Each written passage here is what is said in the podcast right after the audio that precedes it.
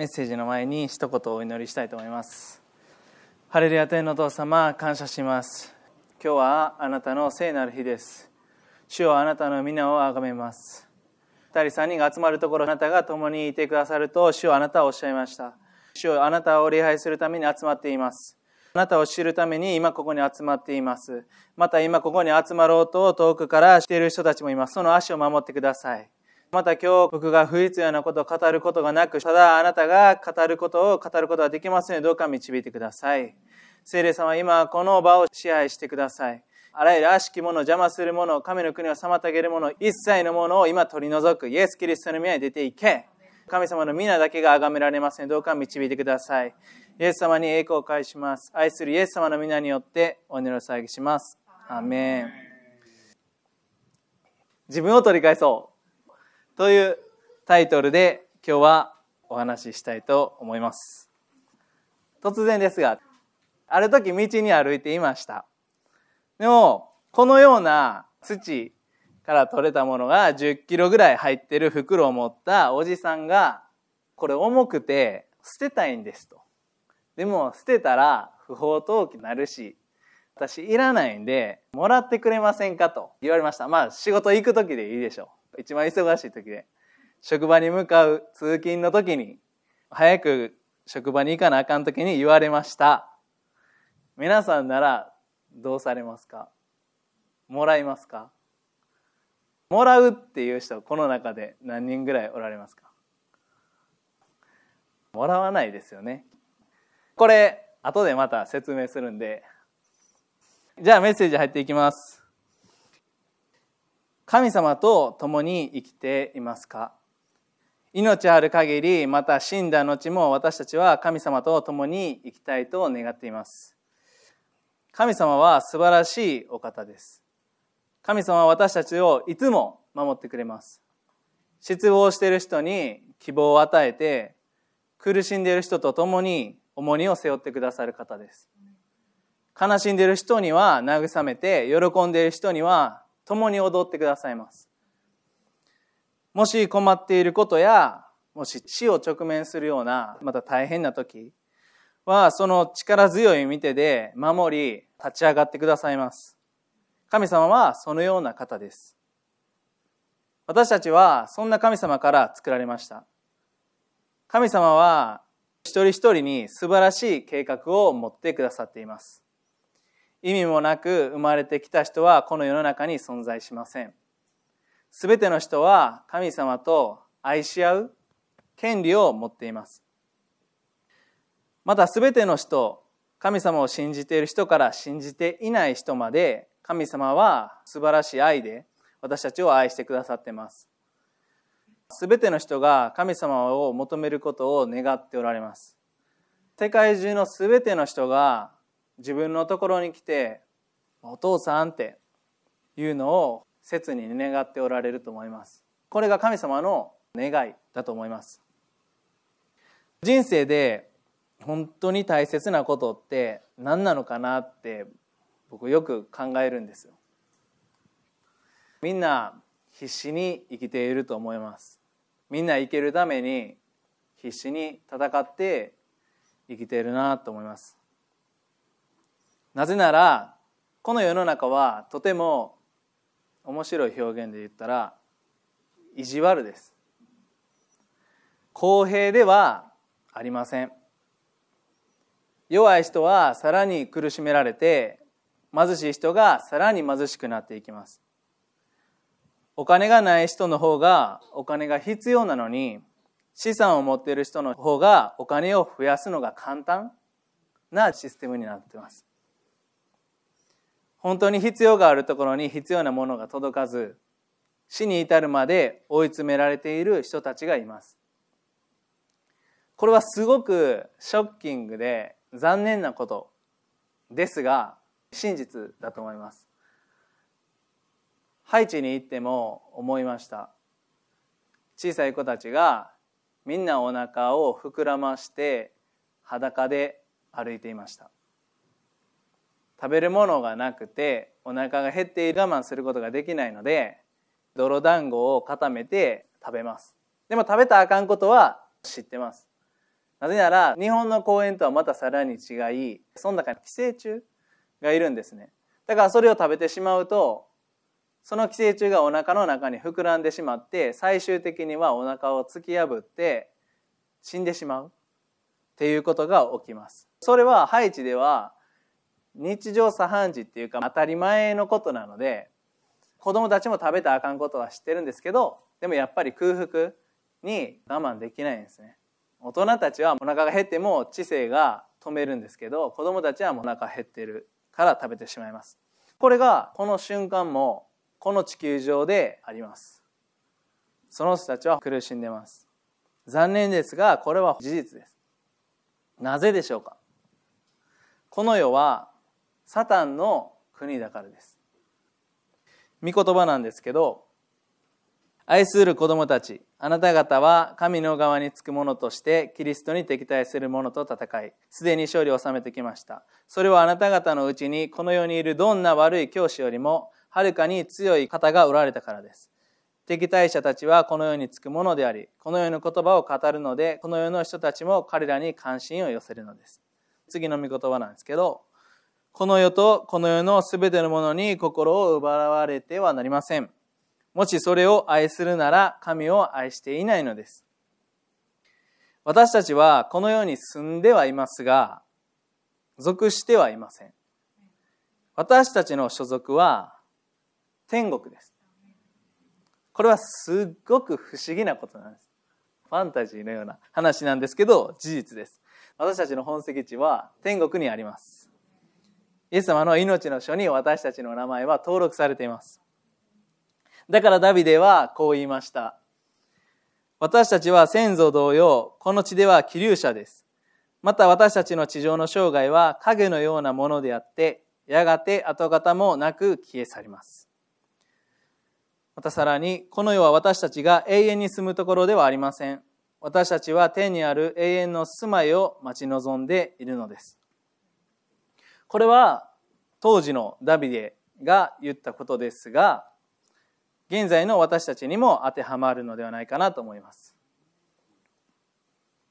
話は変わるんですけど芸能界とかでも悲しいニュースが起き続けています。日本は最近芸能界で出てきたんですけど韓国はもっと数年前からひどくてもっと命を絶つ人たちがたくさんいます。日本は最近目立つようになってきたんですけど世界中ではすでに起こっていることです。なぜそのような悲しいことが起きてしまうのでしょうか。先ほどもお話ししたようにこの世の中は意地悪です。この世の君は人々の耳に語りかけます。あなたには価値がないよあなたはダメな人間だ。生きていても仕方ないよあなたのここが足りないとか。もっと周りを見なさい。周りと比べなさい。この世の中はあらゆることを通してそのように私たちに語りかけてきます。テレビをつければ一番簡単です。何の CM か忘れたんですけどジェシが日本の CM に驚いてました。YouTube のコマーシャルかわからないですけどテレビ見ながら食べて寝て食べて寝て。あんたもあんな風になりたくないやろ。だからあれを使おう。あんなデブにはならんとこうみたいな。今若い子たちでも日本は特に縛られてます。見かけとか外見。もちろん太りすぎとか健康に悪いのでやめた方がいいと思います。健康管理っていうのは大切だと思うんですけど特にモデルさんほぼ食べてません。今若い子たちでもそれが普通やと思ってるから同じように食べません。なぜですか？物を売る時っていうのは必ずブランドを作ります。で人がほとんど欲しいと思うものは自分が持ってないものです。それは罪の性質から来てるんですけどだからいろんなものを売る時に戦争が終わった時代は物を安くして大量に購入できますよって。なぜならその時は物がなかった時代だからそのように宣伝していったら物は売れていくんですね。でも今の時代はそのやり方では売れないんです。物が溢れている時代なので人々の不安を売ります。不安を売ったら人々は物を買いやすくなります。将来こうなっちゃうよ。こんなんしてたらこうなっちゃうよっていう売り方をするんです。だからやろうとか。その不安を売ったら人っていうのはそうなったらあかんって。不安っていうのも商品が売れる。そのような時代に入っていってます。だから日本は保険がものすごく売れます。外資系の保険会社なのに日本の方が売れるから本社が日本に移った会社があるぐらい保険が特に売れます。それはまた日本人の良い性質、準備をしたり、その部分を戦略として会社がやったことだと思うんですけど、この世の中をしっかり見たら、いろんな方法で私たちに語りかけています。これは僕自身の話になるので、ようか悩んでたんですけど、最近少しマシになりましたが、イメージで言ったら、深いトンネルのような生活が続いていました。今年の半分ぐらいはほとんど体調が悪くなったりして半分ぐらい寝ていました。喜んでいいのかわからないんですけどコロナが今年流行ったんですけどコロナが起きる前からいろいろ大変だったのでライフスタイルはあんまり変化することはありませんでした。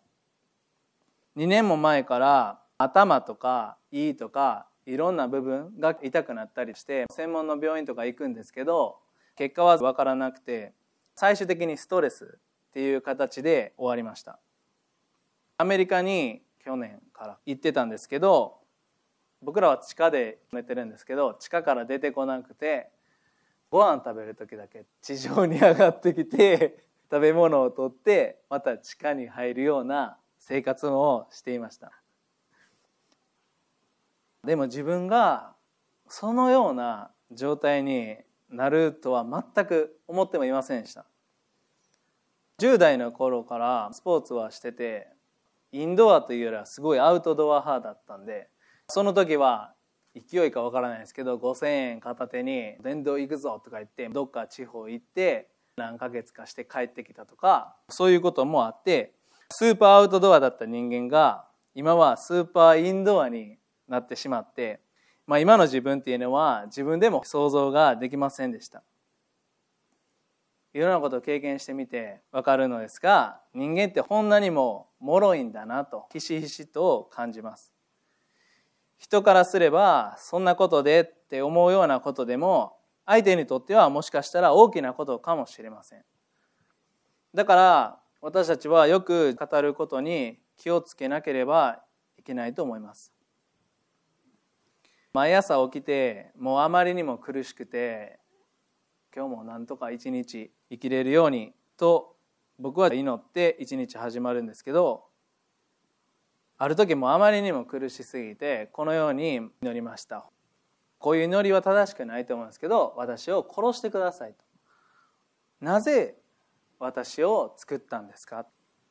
毎日起きてベッドの上で何もできないのに何のために私を作ったんですかっていうのが疑問にあってその祈りがずっと間違った祈りのようなんですけど日常的にありました。その時に2つの夢を見ました。ある人がひびの入ってるコップを大切に並べてきれいに飾ってました。僕はそれを見た時に思いました。日々割れて水入れたらこぼれるのに。コップとして機能を果たすことがないのになぜ捨てないのかと。なんでそんなん飾るん？って僕は思いました。でもその人はそのコップを本当に大切そうにしてて後ろから見てもこの人がそのコップをすごく愛おしくこうなんか置くような姿を見たらこの人このコップ好きなんやなって感じ取れるぐらいすごい愛でした。ひびが入っていることでさえもそのコップの特徴として捉えてました。デザインの一種っていうか。その人がコップを見る時の姿はまさに高価で尊いような見方でした。その時気づきました。あこれは神様かと。そしてコップは私たちなのか。そしてもう一つ実は夢見てました。この夢を分かち合う時がもしあるならその時をくださいと祈りました。今日もう一つの夢を分かち合いたいと思います。ある牧師先生がいました。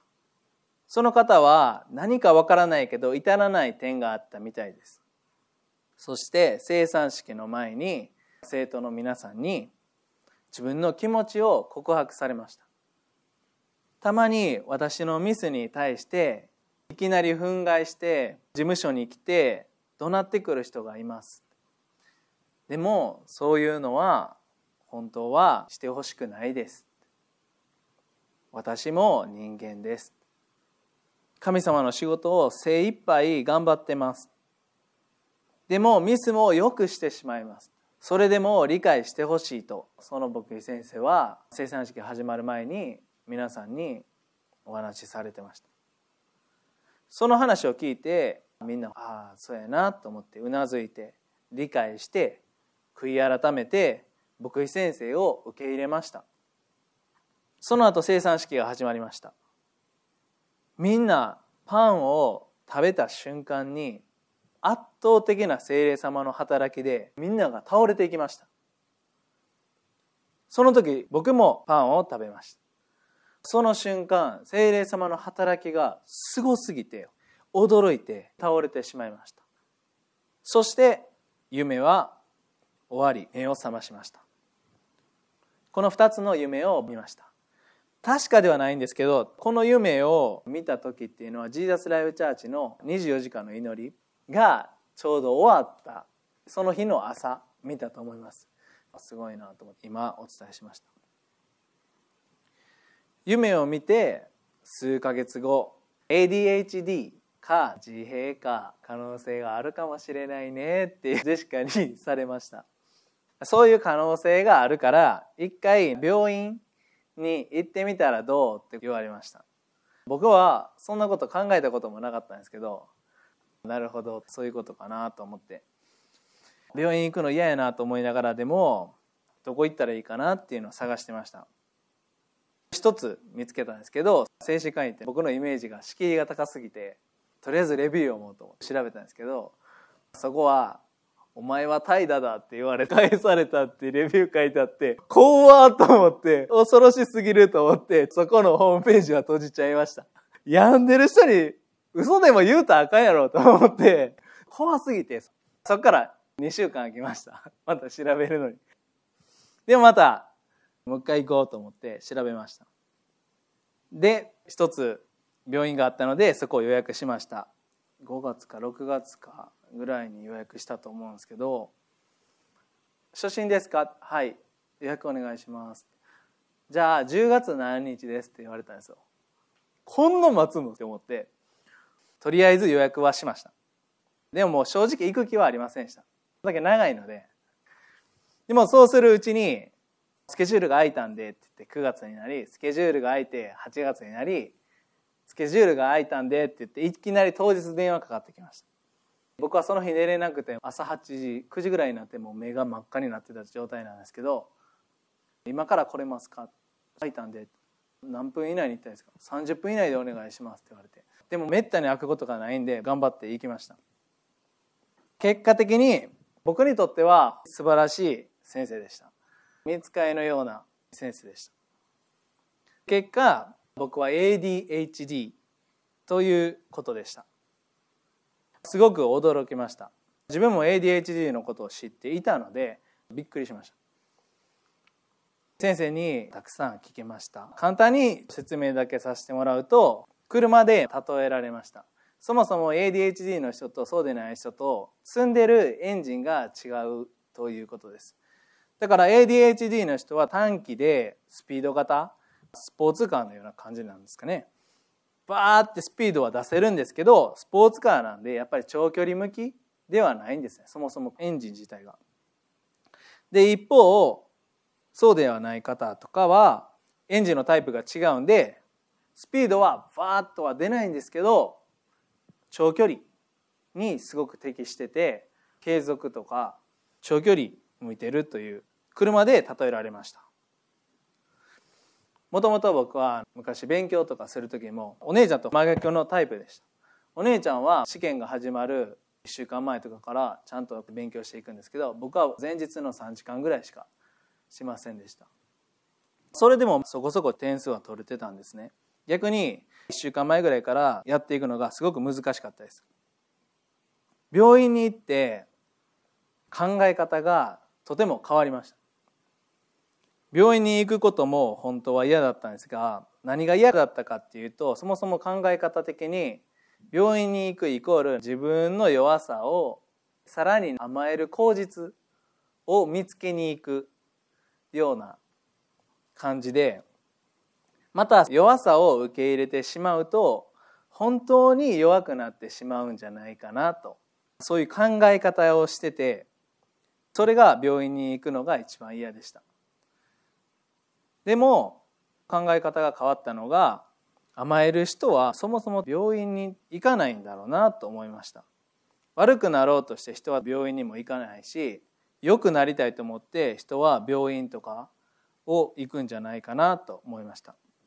もし甘やかすことになったとしても甘えるという表現が曖昧なだけで甘えることによってその人の状態が以前よりも良くなるのであればそもそもその甘えって何が悪いのかなっていうふうに考え方が少し変わってきました。何より一番大きかったのは自分のことを知るということがどれほど大切なことかということを学びました。今も病院に行きながら ADHD のことを勉強してまた自分という人間を知るように努めています。だんだんと倒れる回数っていうのが少なくなってきて調子が良くなってきてるんですけど御言葉なんですけど私の力は弱さのうちに完全に現れるからである。大切なことは本当の自分を知ってその弱さを認めその弱さを神様のもとに持っていき重荷を一人で抱えず家族とか友人とか周りの人たちにシェアするっていうプロセスが大切だなと思いました。御言葉なんですけど誰かが幸せで喜んでいる時には一緒に喜んであげなさい。悲しんでいる人がいたら一緒に悲しんであげなさい。もう一つはですから互いに罪を告白し合い祈り合いなさい。正しい人の祈りは大きな力があり驚くほどの効果があります。僕はこのようなプロセスを過ぎちょっとずつちょっとずつ良くなっていっていると思ってます。こんな状態になって感謝のことがお姉ちゃんと話する機会がたくさんありました。お姉ちゃんは自分を理解して受け入れてくれました。また今は週2回ですがジョジョも行ってます。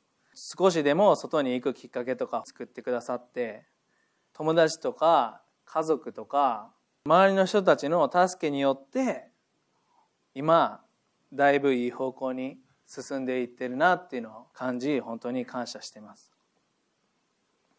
ここで言いたいことはまずは自分を知る。言い換えたら自分を取り返すということだと思います。まず自分は何者なのか。自分の価値を知るべきだと思います。ここで最初の正体を言いますね。これはアメリカ行ってジェシーのお父さんの仕事を見てた時に機械の内部とかで金使われてるんですけど例えば iPhone とかでも使われてて指輪とかジュエリーとかもそうなんですけどリサイクルショップの人たちが買い取ったものを業者さんが持ってきます。これを買い取ります。純金じゃないんで金とかシルバーとかプラスチックも入ってるからその重さを正しく測るために酸で全部溶かします。やり方はいっぱいあるんですけど主に酸で溶かします。溶かしたら作業工程いろいろあるんですけどこのような粉になります。僕は最初工場入った時に泥だらけ。汚いなと思ってたんですけど実はお父さんに言われてこれ金だよって言われて。僕がイメージしてた金はこれなんですよ。これが僕の中の金であってこれが金っていうのは僕は知らなかったんですね。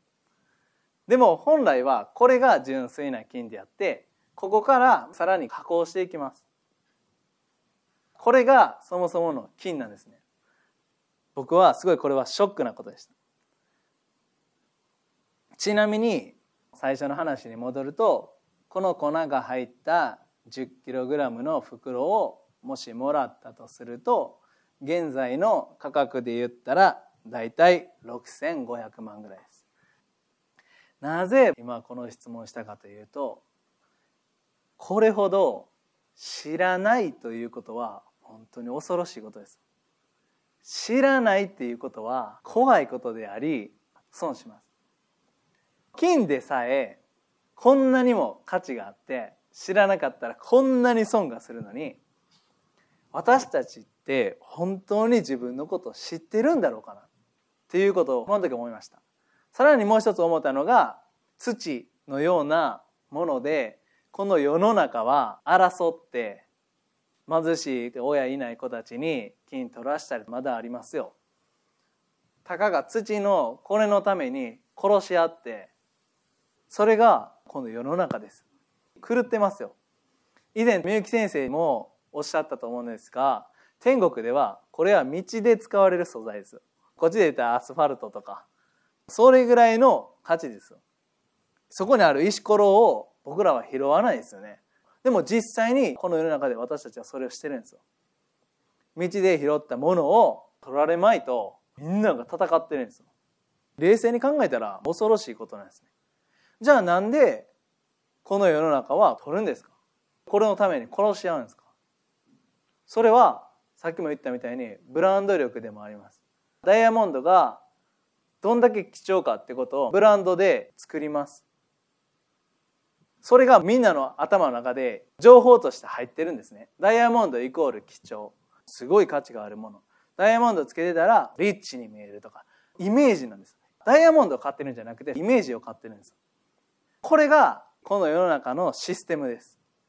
だからモデルさんっていうのは一般人と一緒ではダメだから細い人違う顔の人をきれいなモデルっていうふうにします。そもそも美人って何なのかっていうことすらも考えなあかんぐらいこの世の中っていうのはイメージ戦略されてます。だから私たちが間違った情報間違ったイメージを自分たちの中に入れてしまったら大変なことします。僕はこれはただの土とイメージしてました。だから汚いなと思いました。でもそうじゃないんですね。これは価値があるものでした。ちゃんとその情報を知ってたら価値あるものとして扱うと思います。これは金ですが私たちは私たちの価値を知っているでしょうか。もし私たちが自分の価値を知ってたら人に何言われてもバカにされたとしても神様が自分を愛してくれてるから。人と比べる必要もないしもしかしたら命を絶つということが止められていたのかもしれないです。私たち一人一人の価値とはどれほどの価値なのでしょうか。御言葉なんですけど実に神は一人子をさえ惜しまず与えるほどにこの世界を愛してくださいました。それは神の御子を信じる者が誰一人滅びず永遠の命を得るためです。今間違った情報が飛んでますけど神様の価値神様の基準神様から見た私たち神様から見たこの世界そのようなことを知る必要があると思います。僕が好きなアーティストがいます。その人がツイッターで言ってたことがクリスチャンかわからないです。ただハワイの人なのでクリスチャンの可能性はあると思うんですがすごくいいことを言ってたので分かち合いたいと思います。完璧以外を排除する風潮にあるがこの世界の誰もが完璧ではなく過ちを犯し弱点を持っている。だからこそ人類は思いやりを発明し他を許す優しさに価値を見出してきた。過ちや弱点ばかりを責め完璧を追い求める世界ではなく他を許し合い思いやりのあふれる優しい世界を目指したい。このようなツイートがあったので僕は感動していいねを押してしまいました。最後に今日のメッセージの凝縮したものをジェシカに作ってもらいました。それを見てもらいたいなと思うんです。いいですか？現在人間は宇宙まで行けるぐらいテクノロジーが進みました。今は宇宙でビジネスが行われてます。それだけ進化して進んでるのに人間は未だに目の前のたった一人の過ちを許すことができず傷つけ合っています。宇宙にまで人を送れるようにもなったのにもかかわらず目の前のたった一人を許すことができない。達成する仕事の大小と価値は比例しないということの証明かなと思います。人生かけて偉大なことを成し遂げるよりイエス様のように生きている限り出会う全ての人を愛すことができるように命を使う方が価値があることだなと思いました。この世にいる限り問題はなくなるということはないでしょう。大変なことも起きる。だからといってさっきのアニメーションのように神様に見捨てられているということではありません。環境が変化しようと私たちの価値は一切揺るぐことはありません。だから私たちは本当の自分を取り返す必要があると思うのですがアメでしょうか？それではお祈りします。ハレルヤ天のお父様感謝します。あなたの目ではなく間違ったイメージや間違った情報を信じてしまってて主をどうか許してください。あなたがどれほど人々また私たちを愛してくださっているのかもっと私たちに教えてください。あなたの愛を教えてください。あなたの目から見て私たちがどれほど高価で尊いのか。もっと分かるように助けてください。また今この世界で苦しんでいる人たちが神様から愛されてるってことを知ることができるように。また私たちがそれを伝えることができるように。知らない人に教えることができるように。私たちを使わせてください。力を与えてください。今も苦しんでいる人たちのために主をお祈りします。働いてください。しっかりと自分の価値を知ることができるように願い求め愛するイエス様のお名前によってお祈りを捧げします。アメン。感謝します。以前にですねこんな話を聞いたことがあります。今から言葉を言うのでねパッと最初に思い浮かんだものを想像してみていただきたいと思います。当てますのでちょっと考えてくださいね。いますね。じゃあスカイライン。車クラウン、エッセンシャル、服のブランド、ファンデーション、化粧品。でも、ジェシーに聞くと、ちょっと内容は変わるんじゃないかなと思います。スカイラインは何ですか？空の線です。クラウンって何ですか？王冠ですよ。エッセンシャルって何です？必要不可欠なものですよね。ファンデーションは？基礎とか土台とかそういう意味ですよね。私たちはね、知らない間に洗脳されてるんです。スカイライン、車、いつかはクラウン、クラウン。でも、言葉を言葉のまま取るという習慣を身につけていなかったら、知らない間に、この小さなことでさえ世の中の基準、価値観に洗脳されているんです。コマーシャルはその最たるものですよね。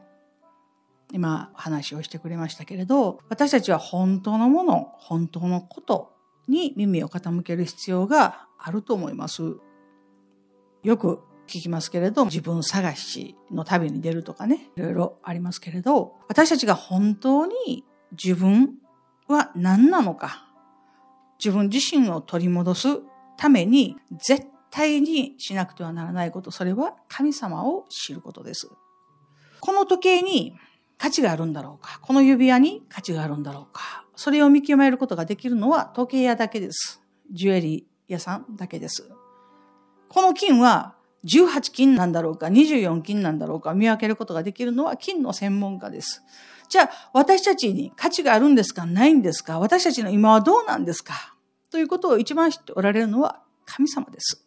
なぜならば、私たちを作られたのは神様だからです。